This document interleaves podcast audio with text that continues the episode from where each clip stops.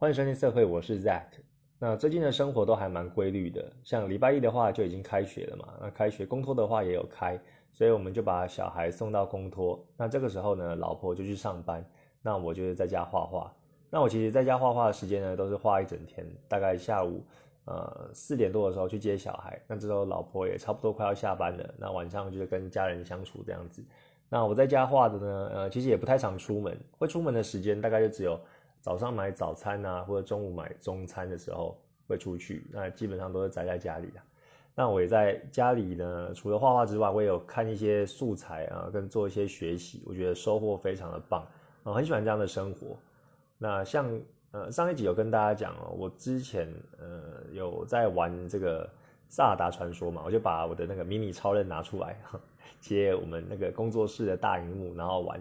啊，它是那个《萨尔达传说：众神的三角之力》，它是那种呃以前比较早期的游戏啊，然后画面是那种二 D 的，然后呃就是它的画面就一格一格的，有一点像点阵的点阵图的那个色块这样子。哦，不是说像现在的游戏就那么那么精致，那么的那么的呃拟真，然后像《萨尔达旷野之息》这样子，然后不是，它是以前那种古早味的那种感觉。那我其实呢，呃，等于说那个下午我在玩这个电动的时候，有点像坐时光机回到以前了，怀浓浓的怀旧情感，就想象以前玩游戏的时光。那我其实呢，呃，在这个 FB 的那个会师讨论区的社团呢，有看到，呃，有看到有些人他其实就是会画这种呃像素图哦，就是他那个像素就会你可以看到一格一格的这种作品，好像现在，嗯，它是它算是一个流派，就是很多人都会。哎，画这种仿旧的东西，那呃，这个 F B 的社团里面就有一个人有这样做。那我其实呃后来就有想到，哎，那我也想要画一些，因为我其实是个还蛮念旧的人啊，我很喜欢收集一些呃以前的东西，像以前的卡片啊，别人写给我的卡片，不管是生日卡，或者说呃呃告白的卡等等的。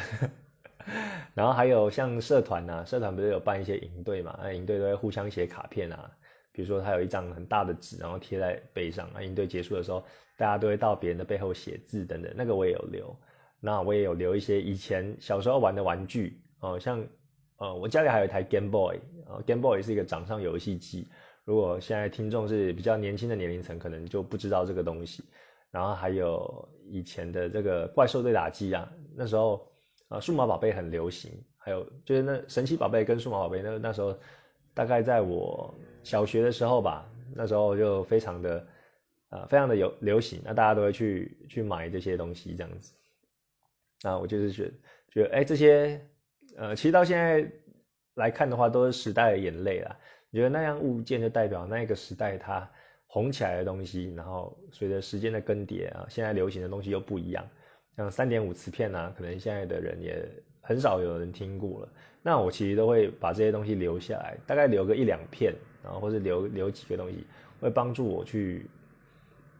呃，我觉得是一个，我有一个 memory box，就把这些呃以前的东西都会把它装在一起啊。有时候偶尔拿出来看，就会想到以前的时光，会觉得蛮棒的。那我就会想，哎，把这些东西画下来。那我就看到那个社团的那个人有在分享这个像素图，那像素图这个英文叫 pixel art 啊，它就是用这种呃比较仿旧的呃，但你的创作作品会这种有锯齿状一格一格的，他特意去用这种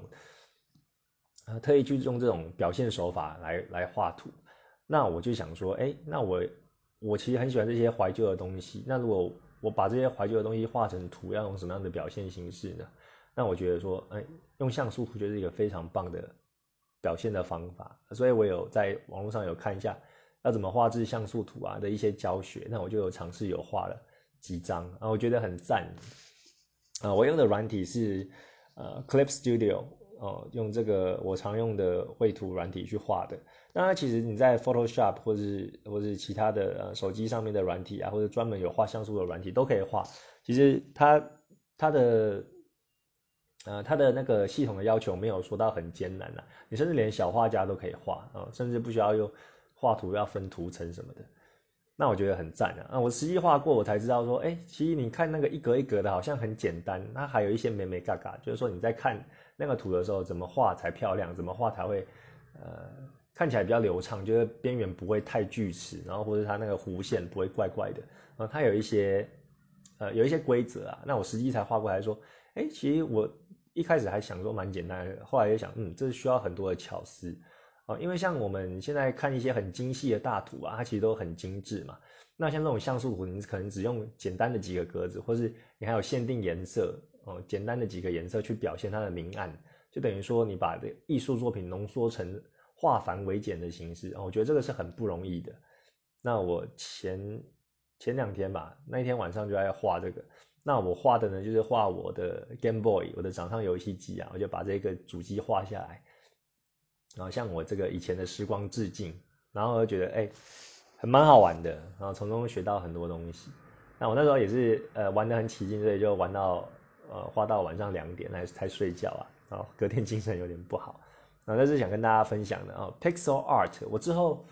呃除了我目前的色情作品之外，我有想说我要再开另外一个呃小账，就是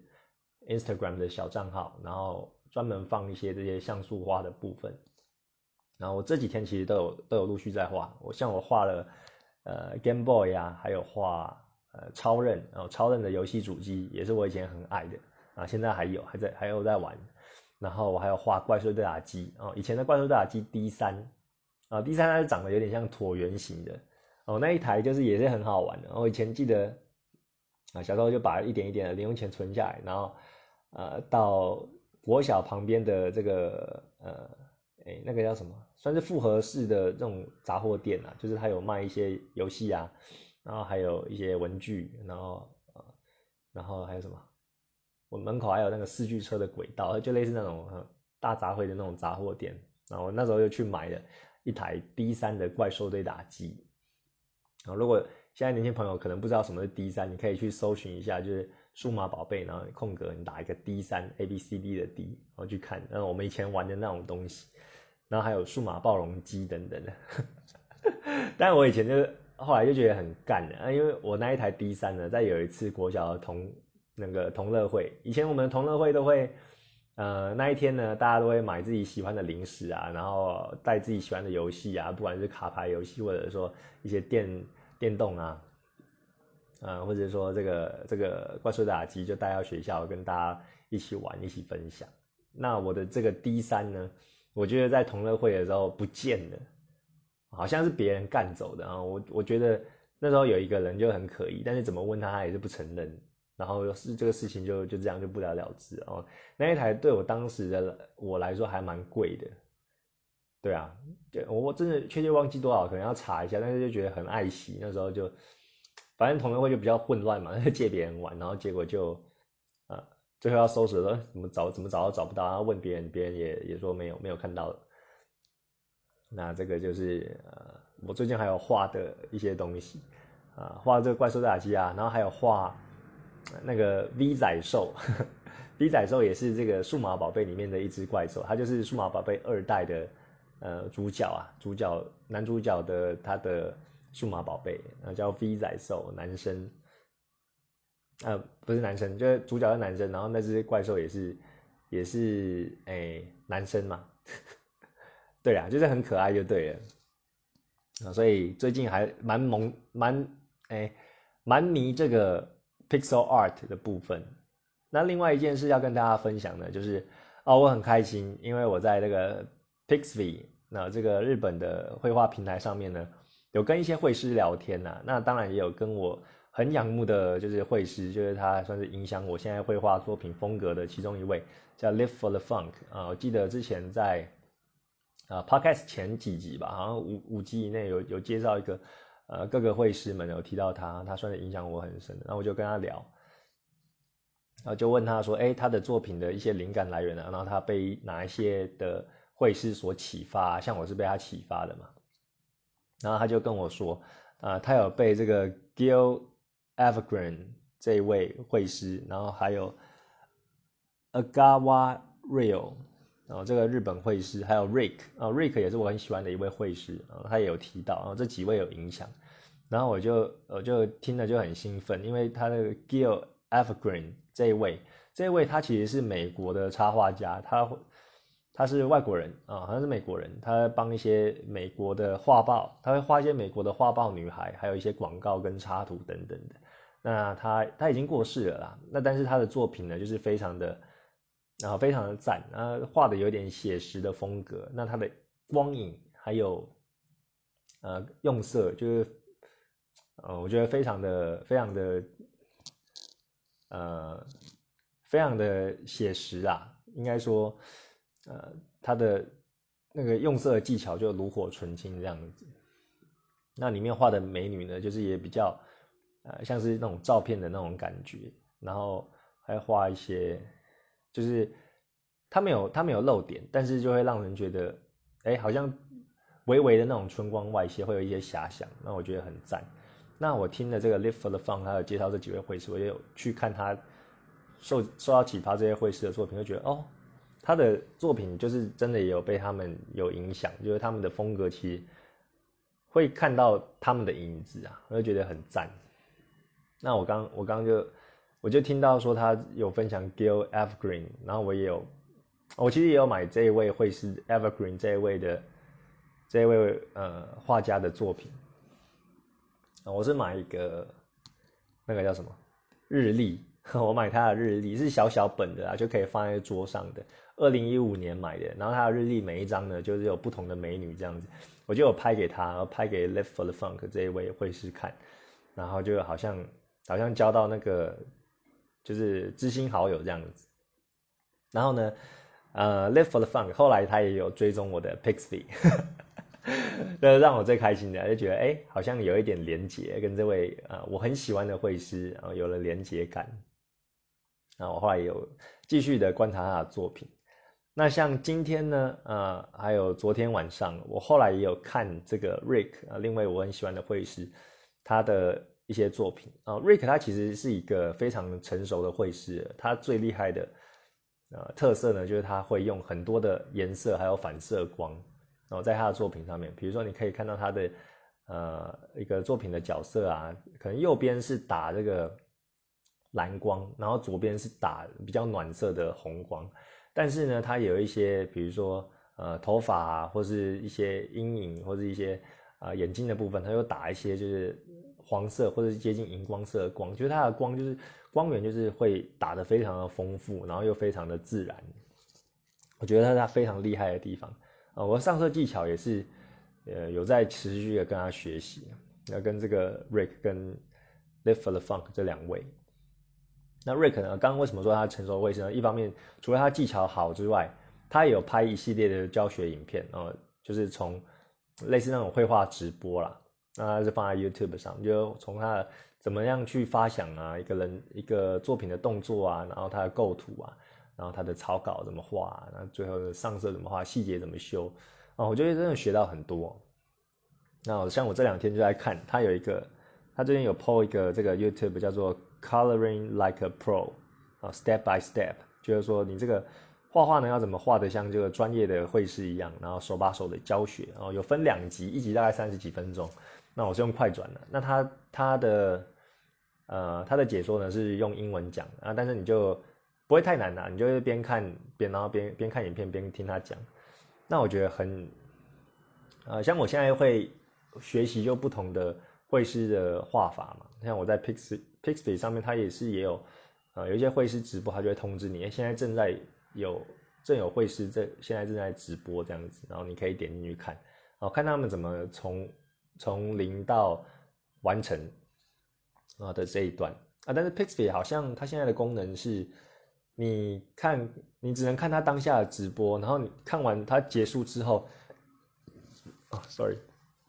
它结束之后你并不能按回放啊，或是重播，他就是当下他他有在他有在播啊，你就是在那个时间你有空你就进去看，但是看完的也不会有存档或是或是这个。啊，重看的功能啊，可能以后会有啦，但是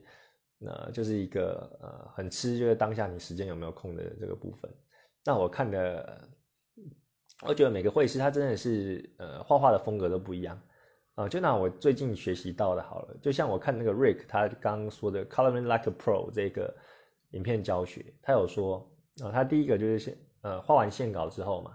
然后他就会呃再开一个图层，然后画颜色。那它颜色的话，它其实都是用那种叠加的方式去画的，就是说它的笔刷呢，可能透明度没有到很很满，就是你画还是有点透明透明的。那它是一层一层，好像油画这样叠加上去，它可能叠加一个，呃，画皮肤的话就是那个底色的皮肤色啊，然后再画一个稍微深一点的阴影的皮肤色，然后再画一个，呃，可能它左侧有蓝光的，呃，稍微偏蓝的这个色调，然后去打在这个皮肤的。上面那一层一层叠加，它整个颜色就很丰富。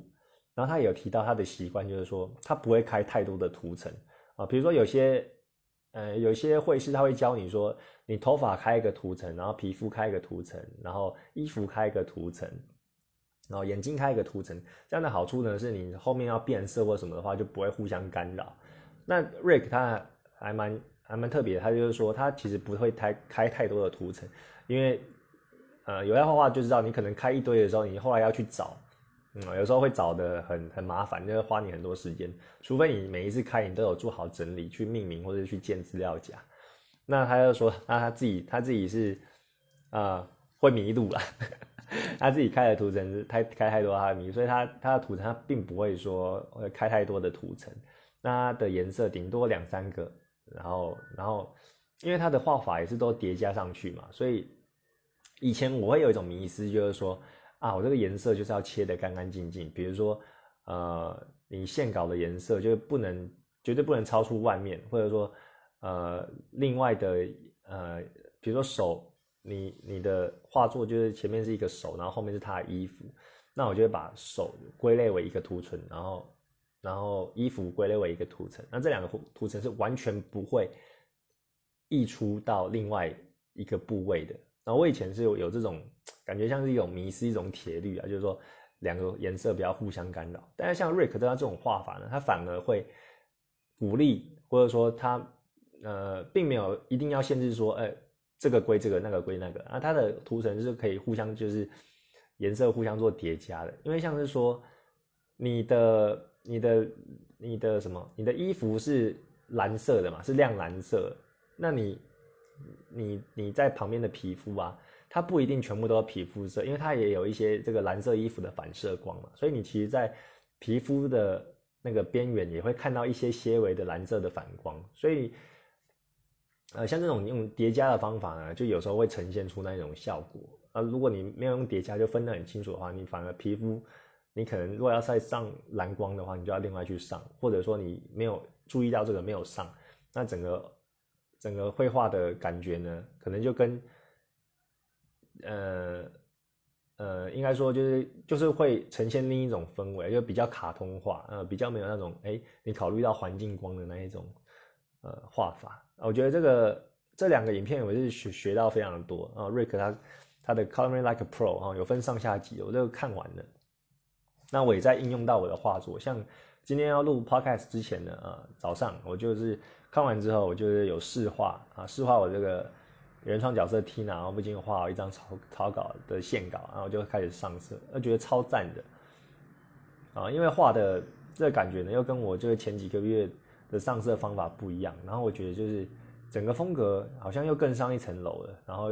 看起来又更画面又更丰富啊！我那一张画其实也没有说到很很多的呃色彩缤纷的感觉，或者很多的物件。呃，其实那一张画就是，呃，在呃炒饭的一个画面啊，所以整个画面大部分都是皮肤色，就是 Tina 的皮肤皮肤的颜色，然后还有那个男生皮肤的颜色，然后顶多是床跟这个背景色，大概三四个颜色。但是我用了这个 Rick 的他的方法呢，就是整个画面的那个丰富度呃提高了很多，这是我很开心可以学到的部分啊。这几天。都有陆续在跟一些大师学习啊，或者网络上的一些教学的示范或是文章。那呃，我觉得现在就是每一每一次呢，啊，每次录 podcast，我就会大概跟大家分享一下，因为我现在都隔几天隔几天录嘛，一周两更。那这中间我有学到一些呃心得呢，也可以跟大家分享我在绘画方面的进步。好了，那聊那么多，进入到我们的正题，看一下，我聊十九分钟了，哦。其实刚刚那个算是正题啊，因为我们叫社会嘛，啊，社会就是聊这个色情会师的我，就是我啦，就是发生的大小事，所以基本上我是希望说每一集都可以大概讲讲到一些就是绘画方面的东西啊。那不过今天我们的正题呢是比较不像是绘画的啦。如果如果刚刚我们前面的闲聊，呃，严格来说那个应该算是正题，那那现在就是闲聊了。好了，那那今天要呃现在要跟大家讲的呢，就是说，呃呃，你有没有被就是被倒赞过，或者是说被呃不喜欢你的人呃不喜欢？哎呀，突然不知道怎么讲哦，就是说。比如说像 F B 嘛，F B 我们不是看别人的文章，然后呃觉得喜欢或者说哎觉得觉得不错，然后就按那个 like 嘛，嗯点一个赞这样子，给人家一个赞。那它还有一些表情可以选嘛，比如说惊讶，比如说难过啊，然后还有怒啊，有一个有怒要生气。那我自己啊，我不知道大家是怎么样啊，就是说哎大家会会按赞，然后会按爱心啊，那当然很开心呐。然后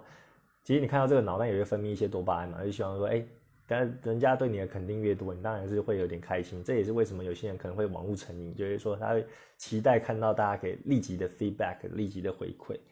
但是呢，嗯，像你看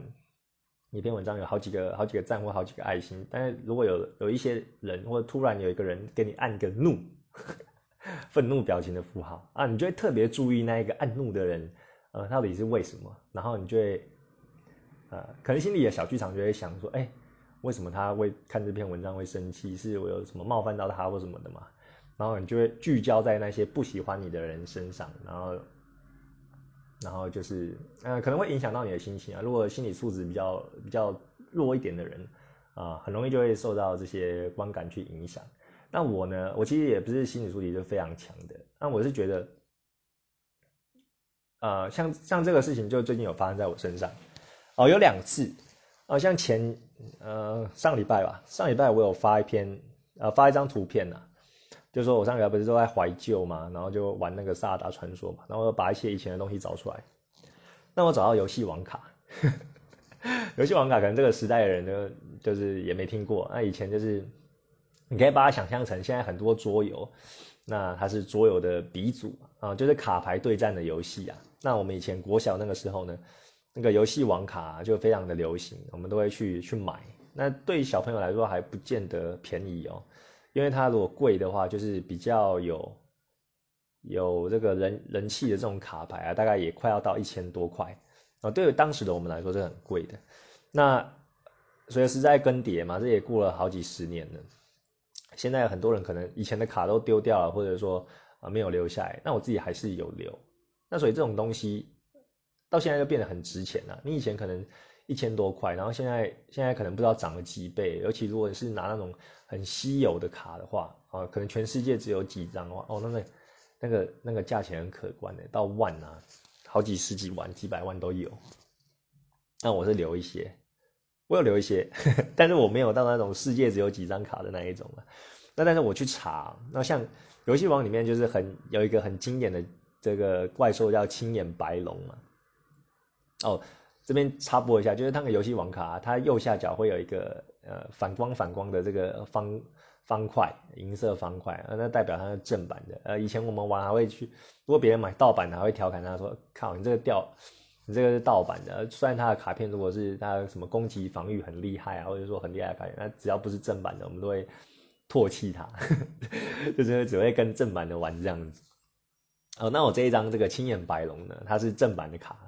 然后它还有一些这个有反光哦，那时候觉得就有这个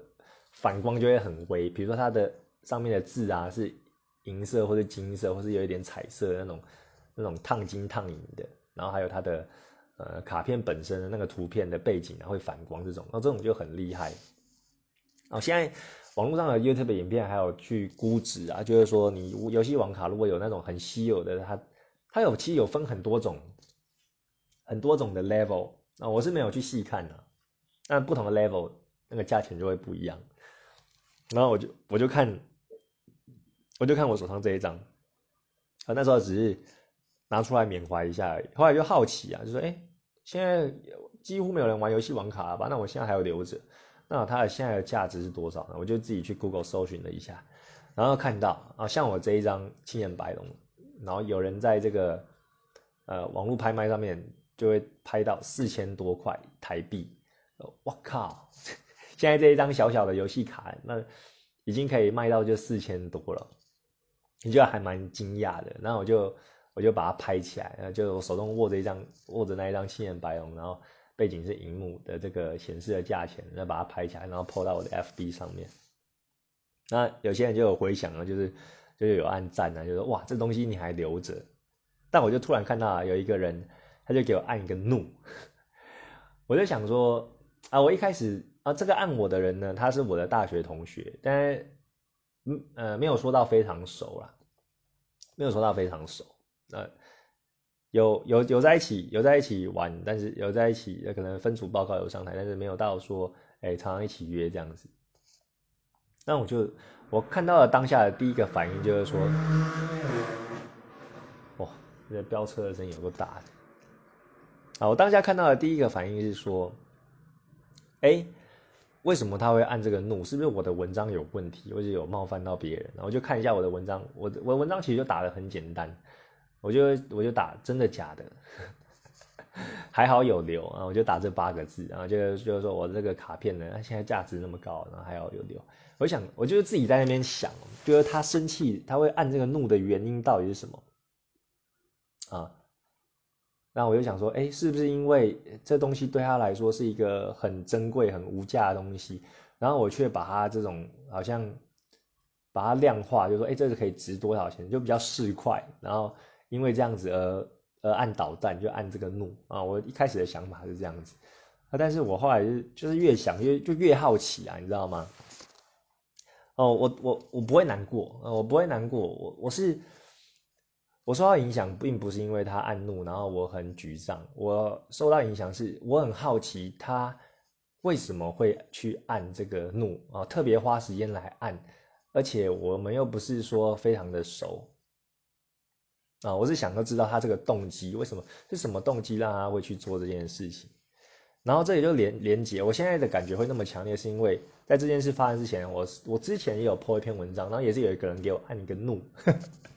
在 FB 上面，然后我那一篇文章呢是，呃，因为我大概前半年就开始听这个 podcast 嘛，然后我一开始听这个徐玉玉姐爱的，然后后来就听古埃的，那古埃我就觉得很棒，因为它有一些投资概念，就对我这种股市菜鸡来说，就很学到一些基础的避开雷的观念，然后我觉得很很容易入口，然后也很容易很容易懂，然后也让我在投资股市呢有比较大的信心，然后所以我就有 po 一篇文章，我就打说他他的。他讲的一些重点，那包括说什么分批投入啊，然后不要不要全部 all in 啊，然后不要跟着别人乱报名牌，你就跟着去啊，等等的，然后就打一些简单的概念跟想法，然后我就 po 在这个 FB 上面。那呃也是也是有人按赞，然后也是有一位同学就按一个怒啊，他是我也是我的大学同学，那一个女生，那这个就又更不熟啊。刚刚讲的那个青眼白龙那一个啊是男生，但是不熟，然后这个女生呢是。更不熟，然后暗怒，然后我就我这两件事情就到青眼白龙事件之后，我就连接起来，就想说他们到底为什么要按怒啊？就是说我们如果他是哦按怒有一种有一种表现，就是说如果是你很熟的朋友嘛，他就知道你的习性，然后可能会呛来呛去，然后他就会呃比如说你讲一些什么啊，比如说你本来就是一个很爱开玩笑，然后很很比较北蓝的人，然后你突然讲一个什么鸡汤文。啊，人家就会按怒就调侃你，就说，就说啊靠，你在讲什么干话 等等的哦。这种怒我觉得可以理解，就是一个好朋友互相诶打情骂俏的那种沟通方式嘛。那这两位呢都是我不太熟的，那他为什么会特别花过花时间还按这个？我就很好奇。那我实在是按耐不住我的好奇，所以呢我就私讯他们哦。我就私讯这个游戏王卡按我怒的这个男生，我就我就跟他说：“嗨，可以说说为什么按怒的表情？那可以说说你为什么按怒的表情符号吗？还蛮好奇原因的。”我就这样跟他讲。然后另一位那个女同学呢，我也是这样子回。那我们在我实在是太好奇了，我怎么想都想不透。然后其实呃，像这种呃，别人就给你按倒赞或按怒的时候啊，你。大部分人可能就是呃会难过嘛，或者说哎会觉得奇怪，那就就算算了，然后就继续继续你的人生了，或者说哎你就不会理他了。那但是因为我这种哦想要求想要求甚解的，想要去了解，我就会去很想，真的真的太想问了，然后就问他。但是我在问的当下呢，我其实也是有做好一些心理准备的，就是说，哎，人家按怒他可能搞不好他是本来就是不太喜欢我这个人，或者说他觉得呃有一些反感的原因，所以我我再去问他的话，有可能好像是挑衅还是怎样的。因因为我是我这个我刚刚那个问句，我也有稍微做一点设计啊，我就说，哎，可以说说你为什么按怒的表情不好吗？蛮好奇原因的啊，我是大概这样讲，就比较没有攻击性。如果我是回他说，你按怒是什么意思？哦，那这个不是这样轻，这样就像我这样子直接跟大家对话这种，你可以听到我的语气嘛？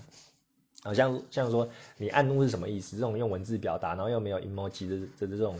呃文字，很容易就会挑起战火，人家以为你要挑衅，然后就会吵起来。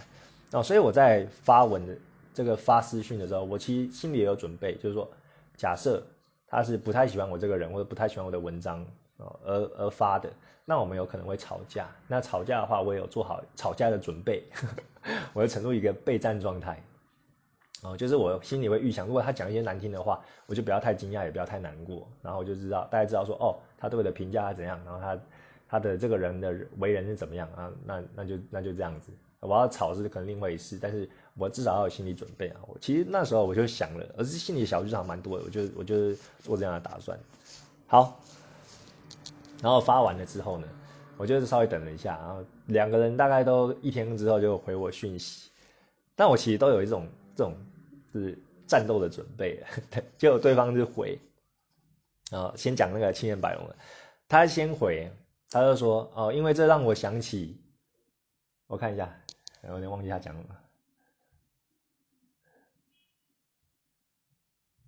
哦，他就说，我就说还蛮好奇原因，他就说，因为让我联想到小学令人生气的事情，哦，令他生气的事事情啊，那我就回他说，哦，怎么了吗？卡片被偷走啊？打个问号。然后他就说对，我就回。原来如此，哈哦，就之后就没有下文了哦，我就把这个谜题给解开了。原来他按我怒，是因为令他联想到觉得自己生气的事情哦，并不是因为我的文有冒犯到他或是怎么样。但是我其实也觉得有点莫名其妙，你想到生气的事情，你就给我按个怒，那这不是会 就很容易造成这个误会嘛？如果我都没有没有，我们都没有继续联联络，或者说呃有去这沟通，然后可能。我可能他到那时候按个怒，然后我就人生就这样继续过。但是我对他可能就有一个疙瘩，就是说，哎，这个人他是他是怎样？就为什么？好像是不是讨厌我还是怎样的？那我以后可能有机会再见到他，我就是呃会觉得呃有这个评价这样子。哦，但是我我我就是蛮不像一般人，我就我就还特别私讯问他了。那后来的真相大白，因为他联想到生气的事，小时候令他生气的事情，因为他的卡片被干走。哦，他才会留这个怒嘛，但我也觉得还蛮莫名其妙，所以我也不想要跟他深究，也不想跟他聊，因为本身也不是跟他很熟，就说哦，原来如此，哈，就这样就结束了。好，这个谜题就解开了。然后另一个呢，另一个更无言啊，另一个那个点我这个骨癌文章的女生，嗨，可以跟我说说你为什么按怒的表情吗？还蛮好奇原因的。然后他回呢，他说啊，真的吗？啊，可能是我按错了。靠腰啊！真的是，大家对自己按的东西都很不负责任的，让我心里有那么多的小剧场。哦，他是说哦有吗？应该是手滑点到。那我也是回他哈，原来如此啊，我就不想要再继续深究了啊，因为我觉得没有意义啊，我搞清楚原因就知道了啊。所以有时候别人对你的 dislike 或是呃不满呢啊。光用一个表情，其实并不代表什么，就是说他可能背后有一些他个人的原因，或者说他真的是只是手滑，那大家就不要想太多。好像我就会想很多，哦，反正这两个谜题可以解开，然后终于可以好好睡觉了。对啊，那今天这个正题呢是讲什么重点呢？啊，就是说啊你。你在面对一些 hater 啊，或者说像我这录 podcast 录这个社会啊，本来就是聊这个色情会是会遇到的事情嘛，所以当中可能会聊到一些呃跟色情、跟十八禁、跟这个成人有关的内容。那有些人可能会不喜欢的不不是可能啊，是一定有些人不喜欢，那一定也会有些人，就是他虽然不喜欢，他还是想要听你的，就有点被虐倾向，你知道吗？就是他听完了之后，还特别花他宝贵的时间来留言，来给你 dislike，来给你个怒。那我们就不要太难过啊，因为就像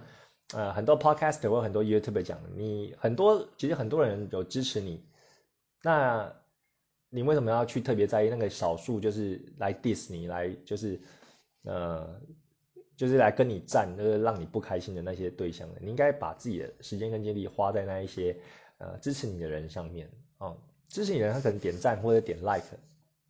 啊，你可能看着就很爽，那你不会跟他们互动但是有一个人他给你点个 dislike 或是给你一个不好的评价，你就花个很长的心力跟时间来个长篇大论跟他解释，跟他跟他解跟他辩。那其实讲白一点，就是人家如果真的讨厌你，他他不会因为你讲什么而变得喜欢你啊。就是说他那个是他的课题。好，这又回到这个这个这个呃。突然忘记那本书了。哦，阿德勒心理学啊，就是你怎么做，那个是你的课题。那人家要怎么想，那是他的课题。你不用因为他怎么想呢而去干扰到你。然后这是我自己的心得啊。好，那再分享一个啊，我觉得像是争吵就是这样子。争吵的话，有时候你就是你不要自己心里有太多疙瘩。如果那些疙瘩让你要睡不着的话，你就是直接去找那个当事人，去跟他问个清楚，问个明白。哦，不要绕一圈，不要不要说，比如说你跟你跟 A 就是有一些疙瘩，那我觉得最好的处理方式就是你跟 A 私下去讲清楚，而不要说，呃，你跟 A 有疙瘩，然后你去找一个 B，然后跟他分享，哎，A 有一些行为，然后这样子，怎样怎样这样，这最后传到 A 的耳里哦，会更你们的那个疙瘩会更加的，呃，就是更加的深呐，鸿沟就更加深，就更难回不去了。那这种也是八卦的来源啊。我们常说谣言止于智者啊，就是因为我们都不会去跟当事人讲，哎，可能也不好意思，就觉得说，哎，这样子太没，可能比较没礼貌，但是就会去跟周遭的朋友讲说这个 A 怎么样怎么样。我觉得这种杀伤力其实是更大的，就是不是一个正确的做法。那如果你去跟 A 讲的话，啊，你当然是有些人会不敢去这样直接去当面讲，那是因为怕说会吵架。那另一方面说，哎，可能万一得到的不是自己要的答案，那可能连朋友都当不成。但是我个人的想法是说，你就是因为要解开这个谜团，这个谜团就是你跟他之间的事情，那只有你们两个可以解决。那你再去做这件事情，你就要有心理准备。好像我在我在这个 FB，有问他们私讯问他们说，我心里就有建设好，说如果他们是本来就不喜欢我，或者说他们本来就是啊对我有一些意见的话，那会吵起来。我已经有做好要吵架的准备，你知道吗？就我心里已经武装好了，但是我并不会主动去跟别人吵，我是要先看他的反应，再去决定我下一步嘛。但是如果他跟我吵，我也不太会意外啊。我是以这样的心态去去询礼貌的询问别人，礼貌这边很重要。好像我会问我刚刚问他说，哎，你为什么会按怒的表情包？我还蛮好奇原因的，可以请你告诉我吗？啊，我是以这样的态度去问的，我并不是说你为什么按怒。这这样子就你就是分明是你先你就想要引发战火嘛？我觉得这两个是有差别的。啊，刚刚说在分享另一个，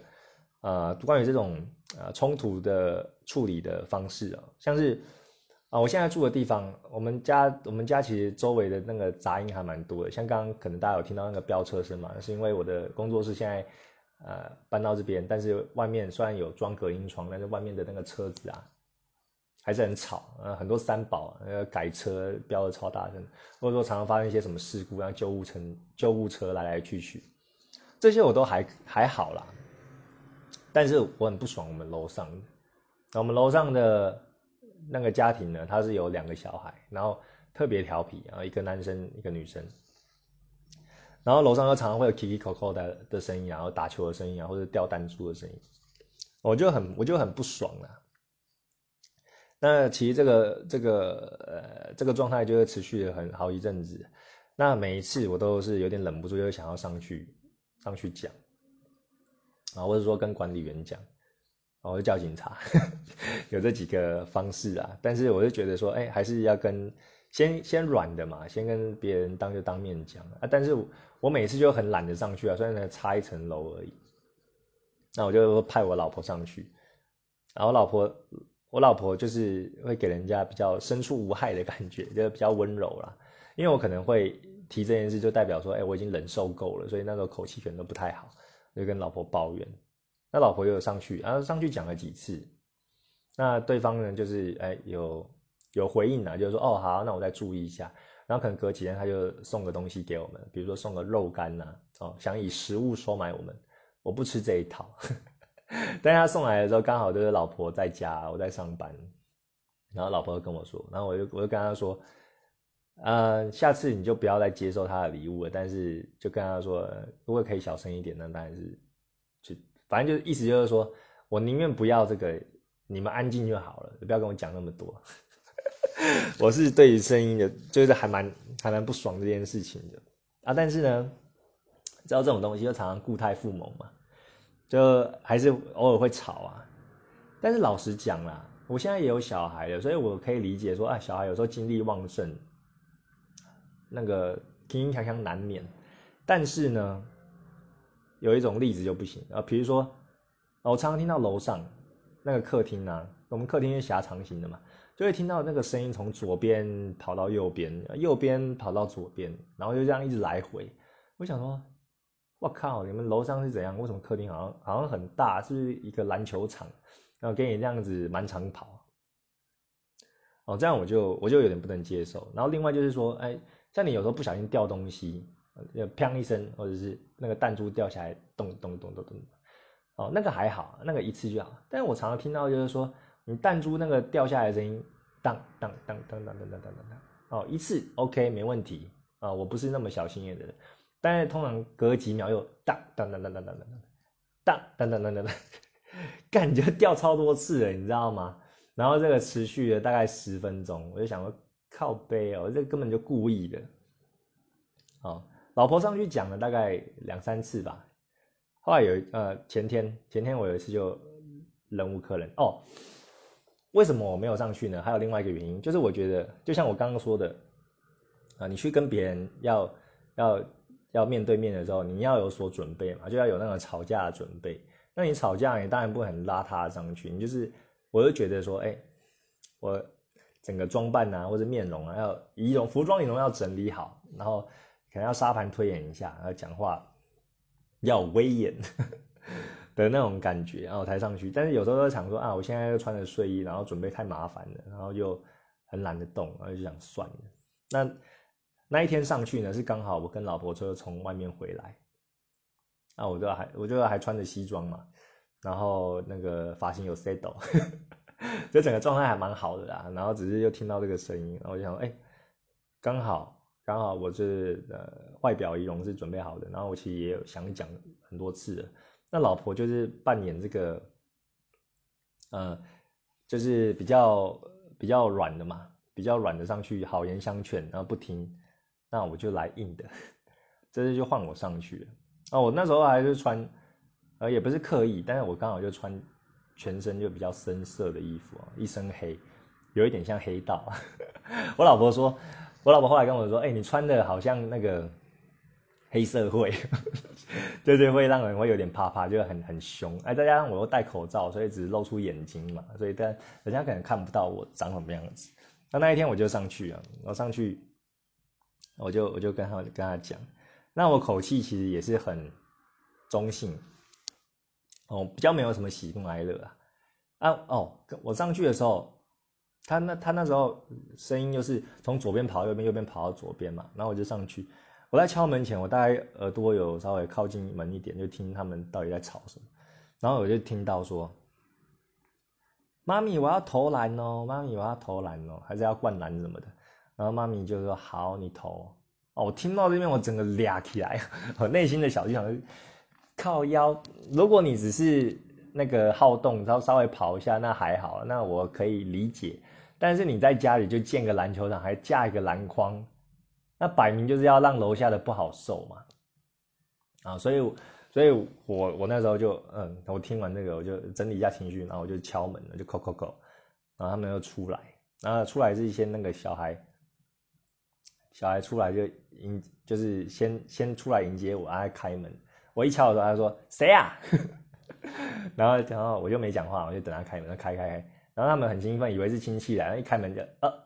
哦，整个愣住，因为他们的小孩好像是呃国小还是大概是国小那个年纪啊，然后看我很高，然后整个头往上抬，然后整个整个呆住，然后然后妈后面的妈妈可能也不知道是谁来，然后看他们两个呆掉，然后他也是探出头来，然后我就后来就跟他们讲说，哎，那个不好意思，我现在在工作，然后在开会。然后，可以请你们小声一点嘛，然后之类的啊，反正就在那边讲啊，我就我就很中性的这样回啊，我是比较没有表情，因为可能戴口罩也看不到啊，那他们就他就他就知道了，然后反正就是我们我们那个那个大楼有个中庭嘛，我我就我好像就丢出一句，就是要玩可以到中庭去玩啊，好像没有那么凶啊，但是意思大概这样，我也不太有修饰。我就让他们知道我的立场，然后后来就下去。那到今天，楼上就非常安静，超安静的，感真的是啊，吃吃硬不吃软。啊，我觉得就是这样子啊，就是你，呃，如果要处理冲突的话，就是真的要是正面去迎击。那当然一开始也可以好言想，就是先扮白脸，那之后再扮黑脸。如果不行的话，对，那如果真的再不行，再找第三者介入。哦，像这一次。我去的话，我其实是隔很久才去的啊。之前都是老婆上去，我想说老婆上去讲啊，因为我可能会情绪比较容易上来。那老婆就是慈眉善目的啊，对人很温柔啊。她上去讲好言相劝那样子啊，我觉得先这样子啊，良性的沟通，不行的话我再上去。那我再上去就代表啊，我就不会再扮白脸了啊，我就是一个比较严肃啊，让我让对方知道我对这件事情的重视这样讲。那我还有想到，如果他之后。啊，有再发生的话，我可能还是会再上去个几次。那我不行的话，我可能就请管理员，那再不然就是叫警察，那个烟噪音防治法啊拿出来，或者录音存证啊。我已经有想到这个后续了，就是说，像我们在处理冲突的时候，你其实要想一套沙盘推演，然后你才自己不会紧张，那个气势才不会输人呐。哦，就是到后面你要怎么走，哦，那个是最坏的打算啊。但是一开始的话，你当然是可以用呃比较温柔呃比较不会引起冲突的方式，那这边可以解决当然是最理想的。那那也不是说多糟的邻居，或者说那些呃给你暗赞不喜欢你的人，他并不是这个意思，他可能只是暗处啊或者忘记了，哦一些很鸟的理由啦。但是到这边解决都还算好啊，就是不要走到后面啊。但是如果要走到后面，你也是有有法子的啊，因为错不在你啊。对，错不在你啊，你只是不想要走到那么难看，两个人对簿公堂这样子啊，这个就是我今天想要说的结论，就是说啊，如果你跟某个人有冲突，或者说你有一些呃呃跟一些朋友有一些疙瘩或什么的，我建议大家当面去说清楚哦，跟这个当事人去讲，不要再跟这个你的好朋友 B 啊，或者说第三者去讲啊，因为这样子就是。落人口舌啊！你要最后你那个朋友或者什么，他他这个当面当事人，他从别的管道去听到你对他的评价，那只会加深我们两个人的仇恨或者不理解我觉得是当面说，当面说，私底下讲，不要在公众场合，然后呃用客气的语语气去讲。那当然，如果误会化开了，那就没事了。但是你在讲这件事情，你自己要做好心理准备。如果对方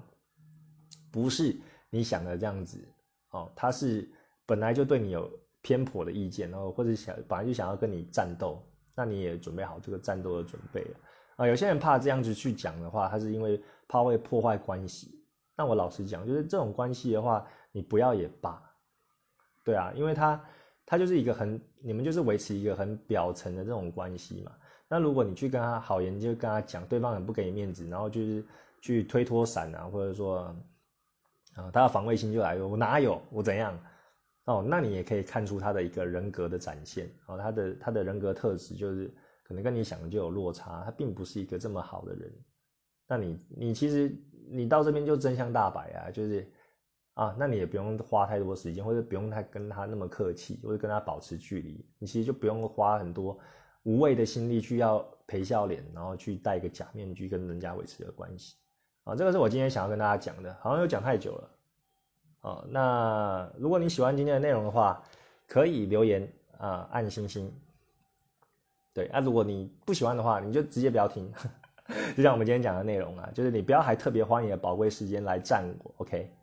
那另外呢，呃，我现在还持续学习我的画作，所以如果你喜欢我的画作呢，在我们的节目的资讯栏都有我 Pixby Instagram 还有 Facebook 的这个连接啊，你可以点进去看我的画。那我画的是色情的，然后是成人的画的内容啊。如果你喜欢的话，也可以赞助我，在这个 Patron 平台赞助啊，或者是说呃给我一些鼓励啊，也可以留言啊，就这样喽。那我们到这边。Okay, bye.